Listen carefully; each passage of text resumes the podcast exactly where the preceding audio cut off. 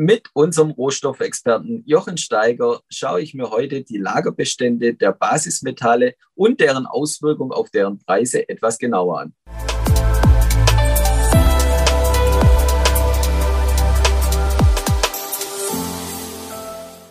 Herzlich willkommen, liebe Zuschauer, zu einem neuen Experteninterview hier bei BXWIS TV. Ich freue mich sehr, heute Jochen Steiger begrüßen zu dürfen. Er ist der Gründer und CEO von Swiss Resource Capital AG und bei BX Swiss TV unser Experte für Rohstoffe. Grüß dich, Jochen. Servus, David. Ich grüße dich. Gutes neues Jahr auch noch und vielen herzlichen Dank, dass ich wieder dabei sein darf.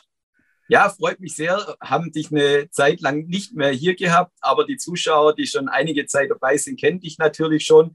Ja, wir wollen uns heute mal etwas Besonderes anschauen. Und zwar hast du ein Thema mitgebracht, wie sich denn die Basismetalle derzeit entwickeln. Was hat es damit auf sich? Ja, also Basismetalle, da gehört zum Beispiel jetzt einmal Nickel, Kupfer, Zink, Blei natürlich dazu, um also die Hauptfaktoren zu nennen. Zinn ist ein Thema natürlich. Ähm, ja, die Entwicklungen schreiten massiv voran. Ich habe ja einige Charts auch mitgebracht mit der freundlichen Unterstützung von finanzen.ch.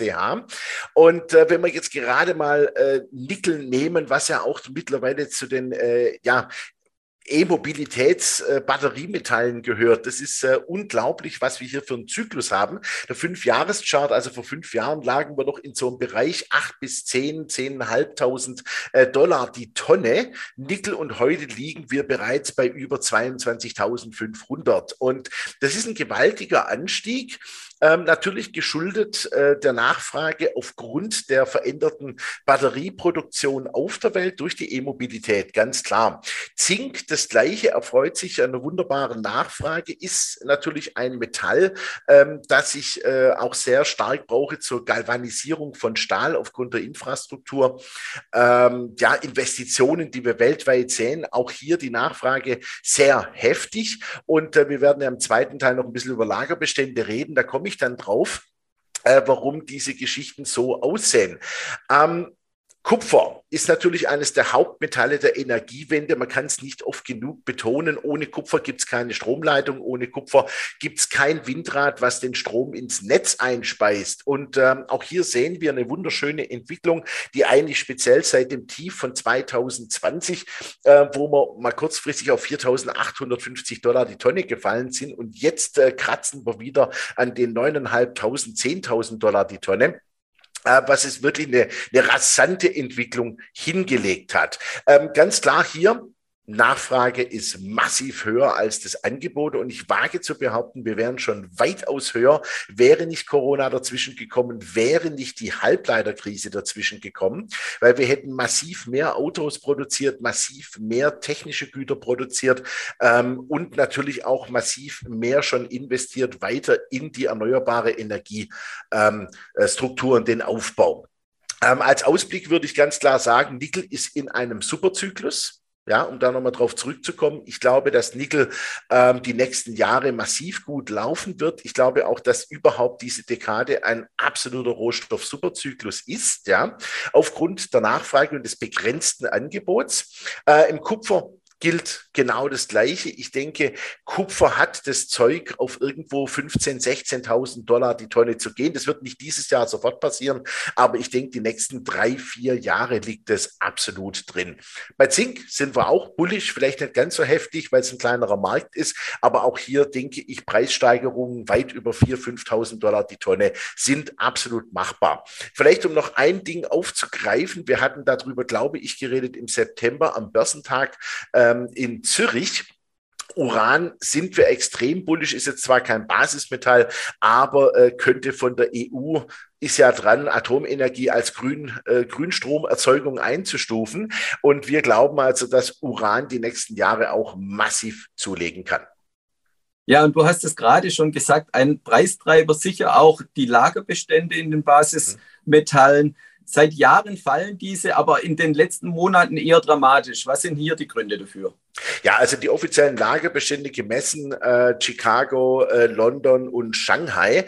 Ähm, jetzt gerade bei Nickel, bei Kupfer, bei Zink, auch Aluminium zum Beispiel, die gehen dramatisch runter. Ähm, Gründe sind eigentlich relativ einfach gesagt Nachfrage steigt nach wie vor massiv mehr als das vorhandene Angebot. Punkt eins.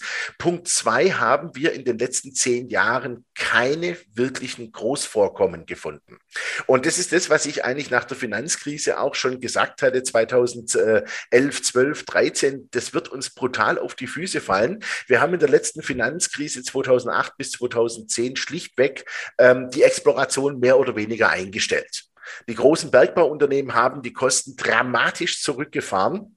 Und äh, aus diesem Grunde haben wir schlichtweg zu wenig exploriert. Warum ist es so wichtig? Ganz einfach, ähm, eine sage ich mal, gru grundlegende Exploration für ein Großvorkommen kann ja mal ganz schnell sechs, sieben, acht Jahre gehen. Da haben wir aber noch gar keine Mine gebaut, geschweige denn hinentwickelt im Genehmigungsverfahren. Und das ist genau das, was uns jetzt brutal auf die Füße fällt.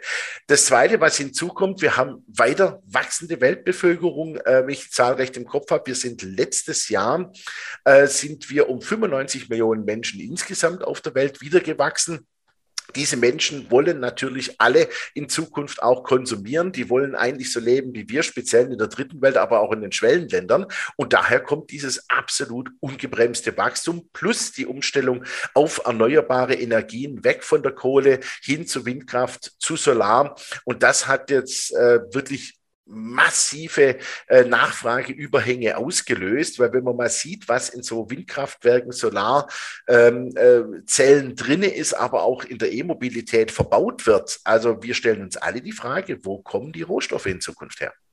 Ja, und du hast es gerade auch schon angesprochen, gibt sicher auch Branchen, die sehr stark betroffen sind von den steigenden Preisen, unter anderem die E-Mobilität, also die gesamte Autobranche. Gibt es noch andere Branchen, die du äh, im schwierigen Fahrwasser siehst?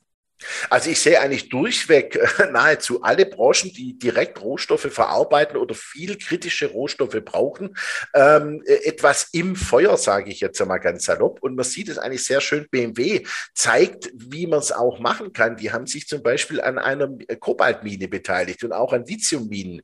Äh, der Daimler will das Gleiche tun. Äh, die chinesischen Autobauer arbeiten mit ihren chinesischen Lithium, Kobalt, Nickel, Graphitbetrieben zusammen direkt.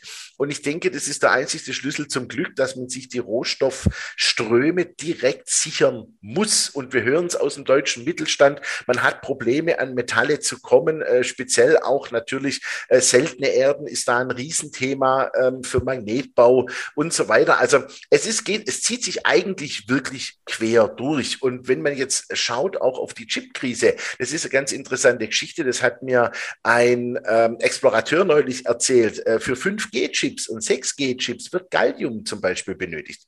Es gibt aber nur einen großen Produzenten außerhalb Chinas auf der Welt. Und äh, von dem her, also es, das, das wird sehr, sehr spannend. Schauen wir uns die Lithiumpreise kurz an weil das illustriert es eigentlich wunderschön. Ähm, hat allgemein wurde ja erzählt, die deutschen Autobauer hätten die E-Mobilität verschlafen. Meines Erachtens ist dem nicht so.